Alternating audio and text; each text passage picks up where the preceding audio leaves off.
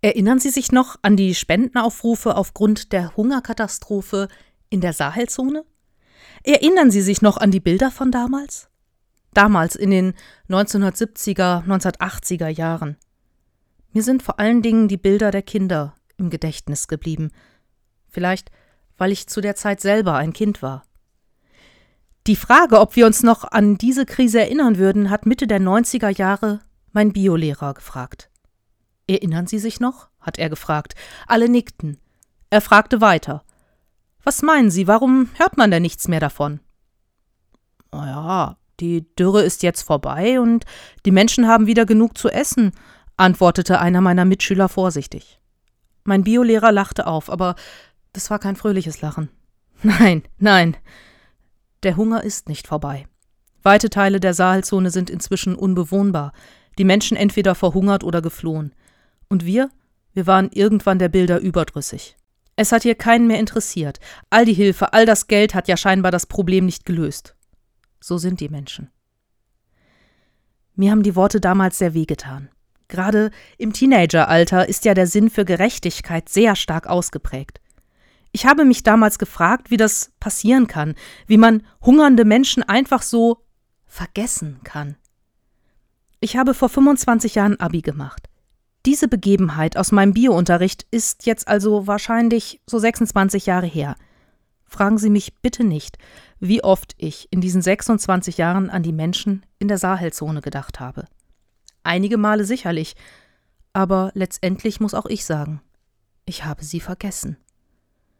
Als ich diese Predigt vorbereitet habe, da ist mir diese Unterrichtsstunde nach langer Zeit wieder in den Sinn gekommen. Ich habe gegoogelt, wie denn die aktuelle Situation ist, und der erste Artikel, den ich gefunden habe, war aus dem Mai diesen Jahres, aus der Süddeutschen Zeitung. Er hatte den Titel Im Sahel droht Hunger. In diesem Artikel wird beschrieben, dass das internationale Rote Kreuz befürchtet, dass in den Ländern der Sahelregion in diesem Jahr etwa 10,5 Millionen Menschen von Hunger bedroht sein würden und mindestens zwei Millionen Menschen auf der Flucht sein würden. Die Menschen in der Sahelregion sind aber leider nur ein Beispiel von vielen. Was ist mit all den Menschen in den Krisen- und Kriegs- und Katastrophengebieten, über die wir nicht gerade täglich in der Zeitung lesen? Über das Mittelmeer versuchen immer noch Menschen in viel zu unsicheren Schlauchbooten nach Europa zu gelangen. In den Flüchtlingslagern in Italien, Griechenland und wo auch immer herrschen immer noch katastrophale Zustände. Und was ist mit den Menschen im Jemen, in Afghanistan, auf Haiti? Not und Armut erreichen weltweit einen neuen Höchststand. Laut UN sind 274 Millionen Menschen in diesem Jahr auf Hilfe angewiesen.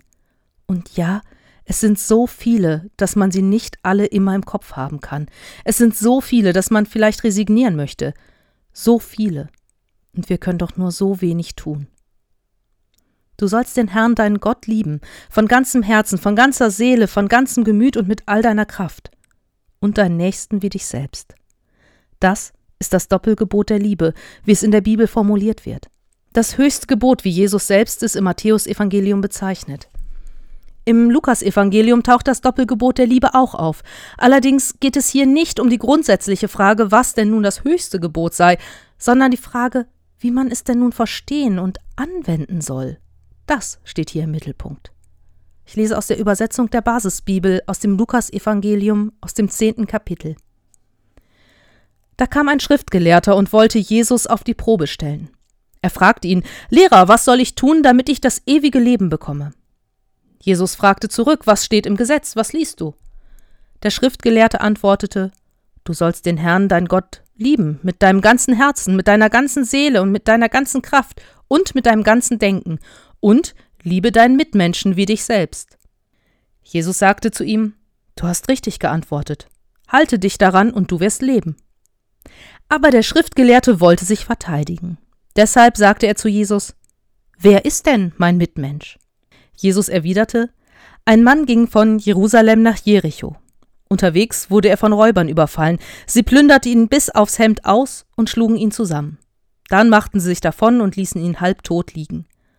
Nun kam zufällig ein Priester denselben Weg herab. Er sah den Verwundeten und ging vorbei. Genauso machte es ein Levit, als er zu der Stelle kam. Er sah den Verwundeten und ging vorbei.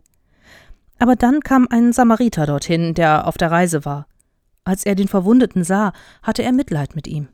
Er ging zu ihm hin, behandelte seine Wunden mit Öl und Wein und verband sie.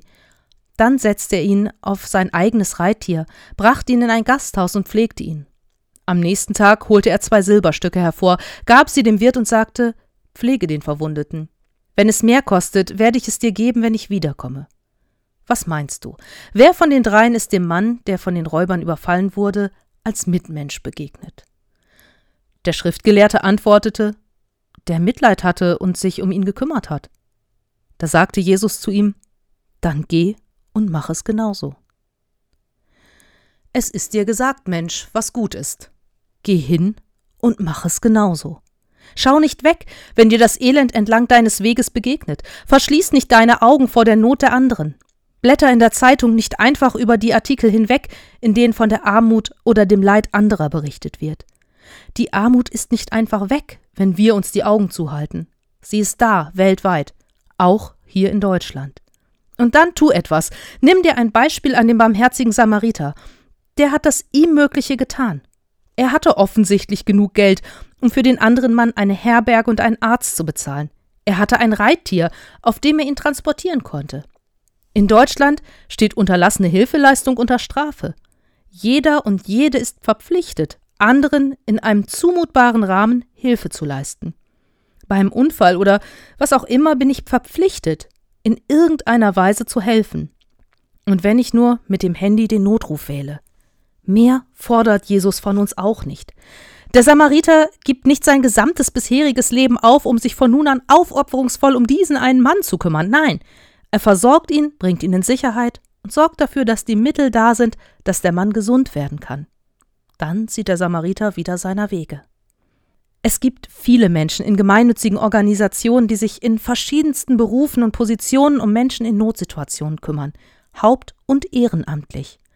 Und das ist eine Arbeit, die oft viel zu wenig gewürdigt wird. Und das kann nicht jeder von uns tun, das ist schon klar. Aber wir können auf andere Arten helfen, unter anderem mit unseren Spenden. Vor einem Jahr haben wir in unserer Gemeinde Spenden für die Menschen im Ahrtal gesammelt und da ist eine ganze Menge zusammengekommen.